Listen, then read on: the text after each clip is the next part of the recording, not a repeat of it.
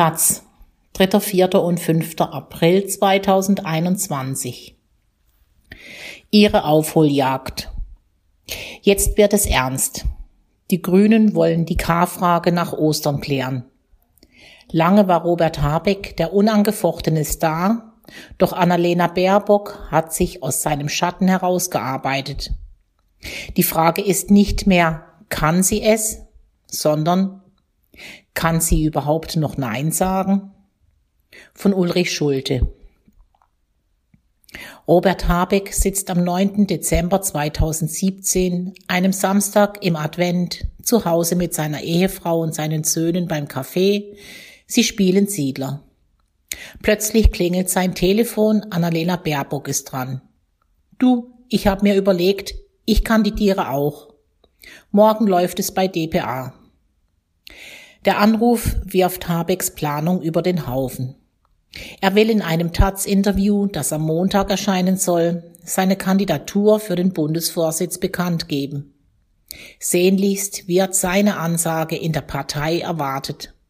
Alle hoffen, dass der Vizeministerpräsident von Schleswig-Holstein endlich nach Berlin wechselt. Wer die Frau an seiner Seite sein soll, interessiert kaum jemanden. Aber Baerbocks Anruf ändert alles. Habecks Kuh rückt in den Hintergrund, Baerbock prescht an ihm vorbei, die Scheinwerfer richten sich auf sie. Wie er selbst später erzählt, verabschiedet er sich genervt vom Siedlerspiel mit der Familie und verbringt den Rest des Tages am Telefon. Alle wollen wissen, was er von ihrer Kandidatur hält. Gut drei Jahre führen Baerbock und Habeck die Grünen nun gemeinsam. Sie tun das so harmonisch, wie es damals niemand für möglich hielt. Bis heute sind nicht mal feinste Brüche im Verhältnis der beiden zueinander erkennbar. Aber die K-Frage schwebt bedrohlich über ihnen. Nach Ostern wollen sie klären, wer sich um das Kanzleramt bewerben wird. Das gleichberechtigte Traumduo wird dann automatisch zu einer Nummer eins und einer Nummer zwei. Und klar ist auch, beide wollen den Job. Es geht bei aller Freundschaft jetzt um die Klärung der Machtfrage, heißt es bei den Grünen. Wie heikel das ist, zeigt schon die Aufschieberitis. Erst hieß es, die K-Frage werde nach der Baden-Württemberg-Wahl entschieden, dann sollte es Ostern sein. Jetzt heißt es zwischen Ostern und Pfingsten. Um zu verstehen, wie traumatisch der Einschnitt wirken kann, muss man noch einmal zurückblicken. Als Baerbock und Habeck als Duo im Amt starteten, war er der unangefochtene Star. Schriftsteller, Doktor der Philosophie, von den Medien gefeiert als nachdenklicher Politiker, der einen ganz neuen Stil prägt. Baerbock war ein No-Name, eine unbekannte Bundestagsabgeordnete aus Potsdam, Schwerpunkte Europa und Klimaschutz. Hätte man damals gefragt, wer bei der Bundestagswahl 2021 Kanzlerkandidatin werden soll, wäre man ausgelacht worden. Annalena, wer? Heute liegt die Sache anders. Die Frage lautet nicht mehr, kann sie es, sondern eher, kann sie überhaupt noch Nein sagen? Baerbock hat viele Unterstützerinnen in der Partei. Sie, sagen jene, besitzt die innere Härte, die Belastbarkeit, die Klarheit für den Spitzenjob und habe die Fähigkeit, alle Fäden zusammenzuhalten. Was die Leute nicht dazu sagen, aber meinen, Baerbock wäre besser in dem Amt als Habeck. Die K-Frage war lange eine gelungener Werbestand, der den Grünen viele Zeitungstexte bescherte, in denen die Wörter Baerbock, Habeck und Kanzleramt vorkamen. Perfekt. Aber jetzt wird es ernst. Aus dem Märchen ist eine realistische Variante geworden, seitdem die CDU im Niedergang ist. Bei den Grünen haben sich die Gewichte verschoben. Baerbock hat sich mit Ausdauer, Kompetenz und einer ordentlichen Portion Schutzpe aus Habecks Schatten herausgearbeitet. Sie hat sich strategisch ein hartes Themenfeld nach dem anderen erschlossen. Die Flüchtlings-, die Außen- und die Verteidigungspolitik. Sie hat ihn bei der Zahl der Talkshow-Auftritte überholt, das bessere Ergebnis bei der Wiederwahl des Vorstands eingefahren. Nicht nur Baerbocks Fans bei den Grünen loben sie überschwänglich. Führende CDU-Politiker sagen öfter ihren Namen, wenn es darum geht, wen sie für besonders gefährlich halten. Das kann natürlich Kalkül sein, who knows. Und ja, Baerbock ist eine Frau, was in einer feministischen, die Quote hochhaltenden Partei immer ein Faktor ist. Frauen haben bei den Grünen traditionell den ersten Zugriff auf Ämter, auf Listenplätze, auf Redezeit. Bei Anne Will hat Habeck das neulich auf etwas verquaste Art formuliert. Wenn Baerbock als Frau sagen würde, ich mache es, weil ich eine Frau bin, und die Frauen haben das erste Zugriffsrecht, dann hat sie es. Natürlich. Aber, auch das sagen alle, ausschlaggebend solle das Geschlecht natürlich nicht sein. Es ist also kompliziert. Aber greift Baerbock auch zu? Sagen wir es so. Müsste man wetten, würde man nicht mehr auf Robert Habeck setzen. Aber nicht, weil Annalena Baerbock eine Frau ist, sondern weil sie Annalena Baerbock ist. Ein Freitagvormittag im März, eine Industriehalle im Berliner Westhafen, Baerbock und Habeck sitzen auf einer grünen Bühne vor einer rohen Backsteinmauer. Sie trägt ein knallrotes Kleid, er die Uniform jugendlich wirken wollender Politiker. Dunkles Jackett mit weißem Hemd, den obersten Knopf offen. Es ist ein entscheidender Termin. Die Parteichefinnen stellen den Entwurf für das Bundestagswahlprogramm vor. 136 Seiten, auf denen steht, wie die Grünen die Republik verändern wollen. Die optimistische Überschrift Alles ist drin. Beide schauen ernst, sammeln sich. Sie wissen, dass jede Geste unter dem Brennglas beobachtet wird. Alles klar, sagt Habeck leise und schaut zur Pressesprecherin hinüber. Soll ich anfangen? Was nun folgt, ist eine Art Ballett. Habeck startet mit seinem Input, dann folgt Baerbock, dann wieder er, sie endet, alles säuberlich austariert. Auch als die Journalistinnen Fragen stellen, wechseln sie sich ab. Professionell vorgetragene Harmonie. Kein Journalist fragt nach der Kanzlerkandidatur. Normalerweise interessieren sich Hauptstadtjournalistinnen brennend für Personalien. Die Details der Schuldenbremse sind weniger sexy. Die Pressekonferenz wirkte, als ließe eine Horde Alkoholiker das Schnapsregal links liegen und prostete sich stattdessen mit veganen Proteinshakes zu, schrieb der Spiegel danach. Baerbock und Habeck haben die Journalistinnen einfach müde gequatscht. Monatelang wiederholten sie auf Fragen nach der Kanzlerkandidatur die immer gleichen Phrasen, so dass selbst hartnäckigste Berichterstatterinnen das Ganze zu blöd wurde. Wir sind in der wunderbaren Lage, zwei exzellente Kandidatinnen zu haben, sagt Agnieszka Brucker, die Verteidigungsexpertin der Bundestagsfraktion. Annalena und Robert können bei dieser Entscheidung keinen Fehler machen. Solche Sätze sagen alle Grünen, mit denen man telefoniert. Aber so einfach ist es nicht. Die Klärung der K-Frage ist für die Grünen in etwa so brisant wie der Nahostkonflikt. Sonst sehr thesenstarke Politikerinnen ringen einem das heilige Versprechen ab, sie auf keinen Fall zu zitieren.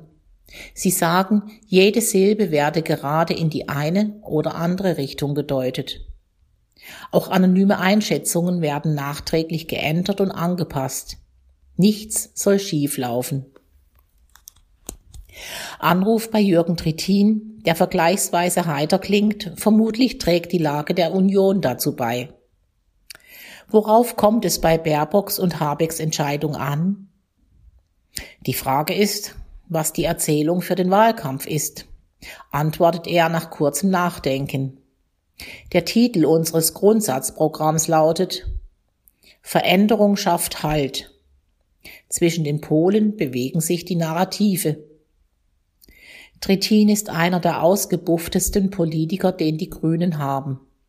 Er war Bundesminister für Umwelt, Naturschutz und Reaktorsicherheit und lange Fraktionschef. Er stand in dem brutalen Wahlkampf 2013 an der Spitze, als Grünen in Fußgängerzonen wegen der Pädophilie-Debatte vor die Füße gespuckt wurde. Er deutet nicht mal an, wen er besser fände. Aber denkt man seinen Ansatz weiter, landet man bei einer interessanten Analyse. Ein Baerbock-Wahlkampf sähe nämlich etwas anders aus als ein Habeck-Wahlkampf, auch wenn beide nach der Entscheidung betonen werden, dass sie weiter auf Augenhöhe und partnerschaftlich unterwegs seien. Habeck stünde näher bei Veränderung.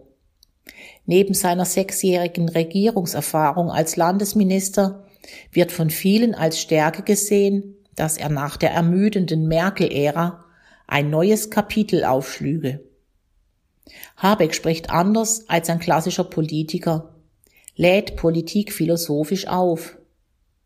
Damit berührt er Menschen. Auch die Gabe, Zweifel zuzulassen und auszudrücken, wirkt angesichts der Komplexität der Probleme wohltuend ehrlich. Manchmal geht unter, wie konsequent Habeck an seinen Schwächen arbeitet. Um den Vorwurf zu kontern, er interessiere sich nicht für Spiegelstriche, fremelt er sich in Knäckebrot trockene Themen hinein, etwa die Finanzpolitik. Heute tritt er am liebsten im Sakko auf. Die Zeiten von gebartigtem, aus der Hose hängendem Hemd und Cowboystiefeln sind vorbei. Auch allzu penetrante Selbstdarstellung vermeidet Habeck inzwischen. Auf seinem Instagram-Account veröffentlicht er keine intim anmutenden Einblicke mehr. Die Wildpferde im Naturschutzgebiet Schäferhaus dürfen an Gräsern und Klee schnuppern, aber ganz bestimmt nicht mehr am grünen Vorsitzenden. Stattdessen gibt es Bilder von Habeck bei der Betriebsbesichtigung, im Bürgergespräch, bei Anne Will. Man kann dem Mann, der nie ein klassischer Politiker werden wollte, bei der Politikerwerdung zusehen.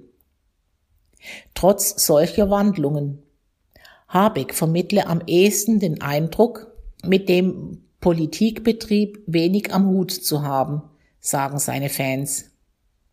Dieser Typus war in den USA oder in Frankreich sehr erfolgreich. Siehe Obama oder Macron.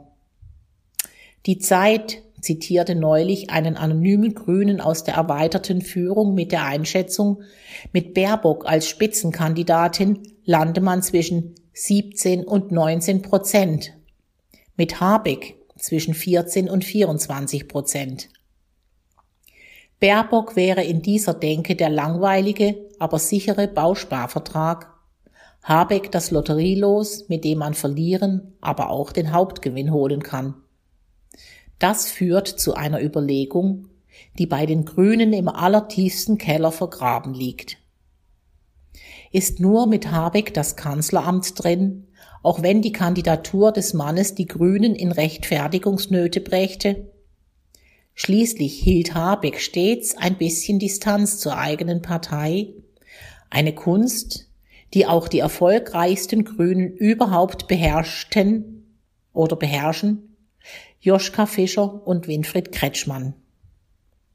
Baerbock hingegen ist Grüne durch und durch, lebt und liebt die Partei. Zieht er deshalb mehr in der bürgerlichen Mitte? Für diese These ließen sich vor einem Jahr Belege finden. Heute ist das Bild unklarer. In Beliebtheitsumfragen liegen Baerbock und Habeck dicht beieinander. Laut Politbarometer trauen ihm 28 Prozent zu, das Zeug zum Kanzler zu haben. Bei ihr sind es 25 Prozent. In einer Forsa-Umfrage sah es neulich ähnlich aus. Beide lagen übrigens vor Olaf Scholz und Armin Laschet. Kaboom! twitterte die Europaabgeordnete Terry Reintke. Aber funktioniert Habecks Pathos auf Dauer? Schon jetzt ist er angeschossen, wird über seine komplizierten Formulierungen auf Twitter gespottet. Zurück zu den Polen, auf die Trittin am Telefon hinwies. Baerbock stünde nämlich eher für Halt. Sie macht weniger Fehler als Habeck, ist faktensicherer. Wer mit ihr über das 1,5 Grad Ziel streiten will, kann sich auf einen einstündigen Vortrag gefasst machen und auf zwei, drei SMS im Nachgang, mit denen sie sicher gehen will, dass man es auch wirklich verstanden hat. Baerbock ruft nachts um eins an, weil sie einen völkerrechtlichen Vertrag gelesen und eine Detailfrage habe, erzählte mal eine Abgeordnete. Das ist eher Modell Merkel, aber mit mehr Veränderung. Die Deutschen suchen nach einem Jahr chaotischer Corona-Politik nach Verlässlichkeit, sagt eine gut vernetzte Grüne. Das bedient eher Annalena. Die These, dass mit Habeck mehr drin sei, halten ihre Unterstützerinnen für Quatsch. Baerbock stelle schnell Nähe zu Menschen her, stehe für den Typus der mitten im Leben stehenden Politikerin, sei auch als Mutter von zwei kleinen Töchtern gerade für Frauen ein Role Model. Kurzer Gegencheck in der feministischen Außenwelt. Margarete Stokowski antwortet innerhalb weniger Minuten, wenn man sie per Twitter Direktnachricht um ihre Meinung bittet. Ich stimme mit Baerbock politisch bestimmt nicht in allen Punkten überein, aber mein politisches Vertrauen in die Grünen wäre komplett aufgebraucht, wenn es Habeck wird, schreibt sie. Das Charisma, das viele bei ihm sähen, komme bei ihr nicht an.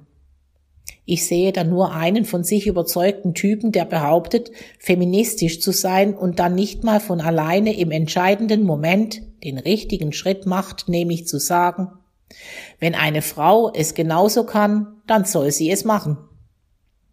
Drei Pünktchen pulsieren in dem Twitter-Fenster, Stokowski tippt. Ich meine, Putin setzt sich halbnackt auf Pferde, Habeck legt sich angezogen drunter. Das nimmt sich für mich nicht so viel in puncto männlicher Inszenierung. Kaboom. Stokowski ist nicht irgendwer. Ihre Kolumne auf Spiegel Online hat eine enorme Reichweite. Auf Twitter folgen ihr fast 140.000 Menschen. Sie ist die Stimme einer jungen Generation von Feministinnen, die erwarten, dass alte, weiße Männer Platz machen. Aber die Frage ist, ob aus dieser Erwartung Konsequenzen folgen würden, wenn sie enttäuscht wird. Dass grünenaffine Frauen die Partei wegen einem Kanzlerkandidaten Habeck nicht wählen, sondern lieber Scholz SPD oder Linkspartei, ist eine steile These. Allerdings lauert hier eine Falle für Baerbock. Wenn sie zugreift, werden manche sagen, dass sie es nur geworden sei, weil sie die Frau sei. Diesen altbackenen Vorwurf versuchen die Grünen schon jetzt zu kontern.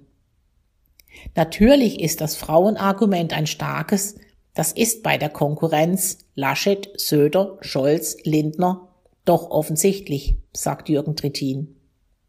Aber es ist nicht allein entscheidend.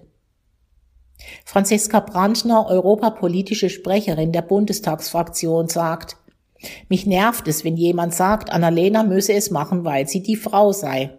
Das reduziert sie auf ihr Frausein und das wird weder ihr noch anderen Frauen in Spitzenpositionen gerecht. Auch Claudia Roth, grüne Bundestagsvizepräsidentin, regt sich über die Debatte auf. Mich nervt die patriarchale Begleitmusik in manchen Medien, sagt sie am Telefon. In einem Kommentar habe sich ein Journalist etwa gefragt, ob Annalena überhaupt wolle. Roth lacht. Das würde beim Mann so nicht gefragt, da wird einfach angenommen, dass es so ist.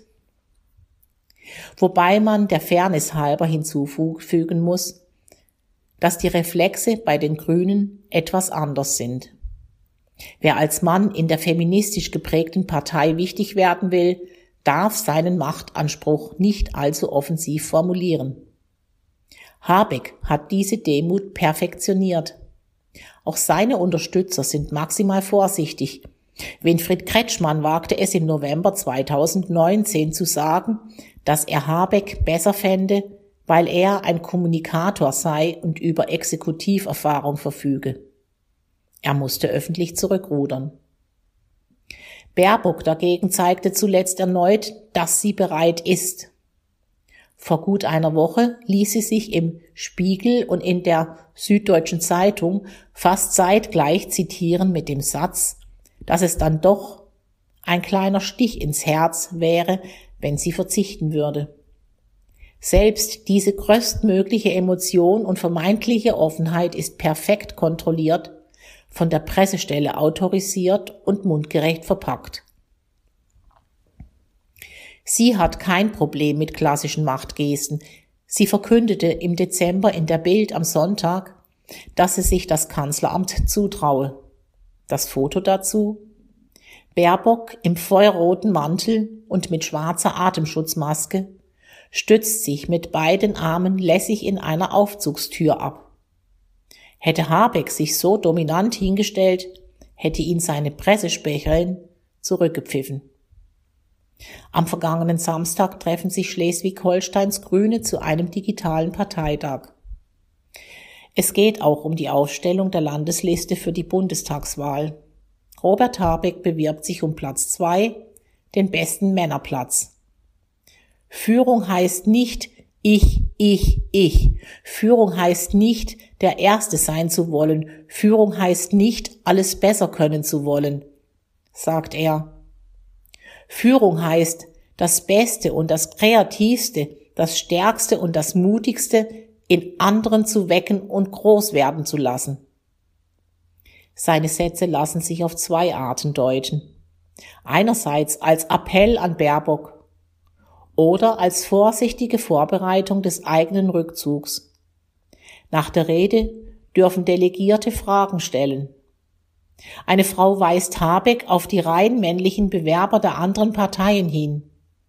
Dann fragt sie ihn, warum hältst du nach wie vor an der Option fest, Kanzlerkandidat zu werden und wie stehst du in Folge zu den Gleichstellungszielen unserer Partei? Habeck antwortet, erlaubt es mir, dass ich auf diese Frage heute nicht eingehe. Die Frage werde in vertrauten Gesprächen geklärt. Habeck ist noch nicht bereit, das Feld zu räumen. Ulrich Schulte ist Chef des Parlamentsbüros der Taz.